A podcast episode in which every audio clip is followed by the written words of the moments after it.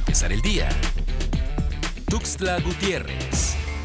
Incremento al salario mínimo podría provocar recorte de personal en empresas, advierten economistas. Cabe hacer mención que México busca aumentar su salario mínimo en mucho más que la tasa de inflación por tercer año consecutivo para 2021, a fin de revertir la desigualdad en la segunda economía más grande de América Latina.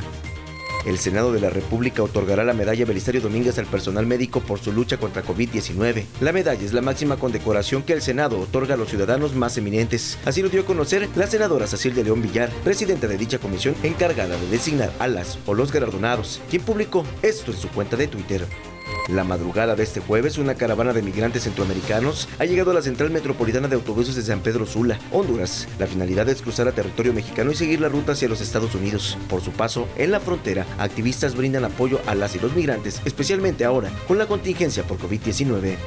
Este mes de diciembre, comerciantes dedicados a la venta de piñatas esperan recuperarse de la severa crisis que dejó la pandemia por COVID-19. Afortunadamente, reportaron que las ventas han incrementado en comparación con los últimos meses, y esto representa un respiro para este sector tan golpeado en este 2020.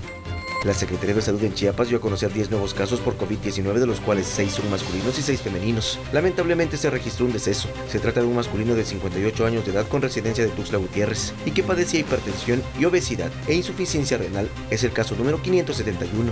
Con los 10 nuevos casos, suman en Chiapas 7.139 casos de COVID-19 acumulados.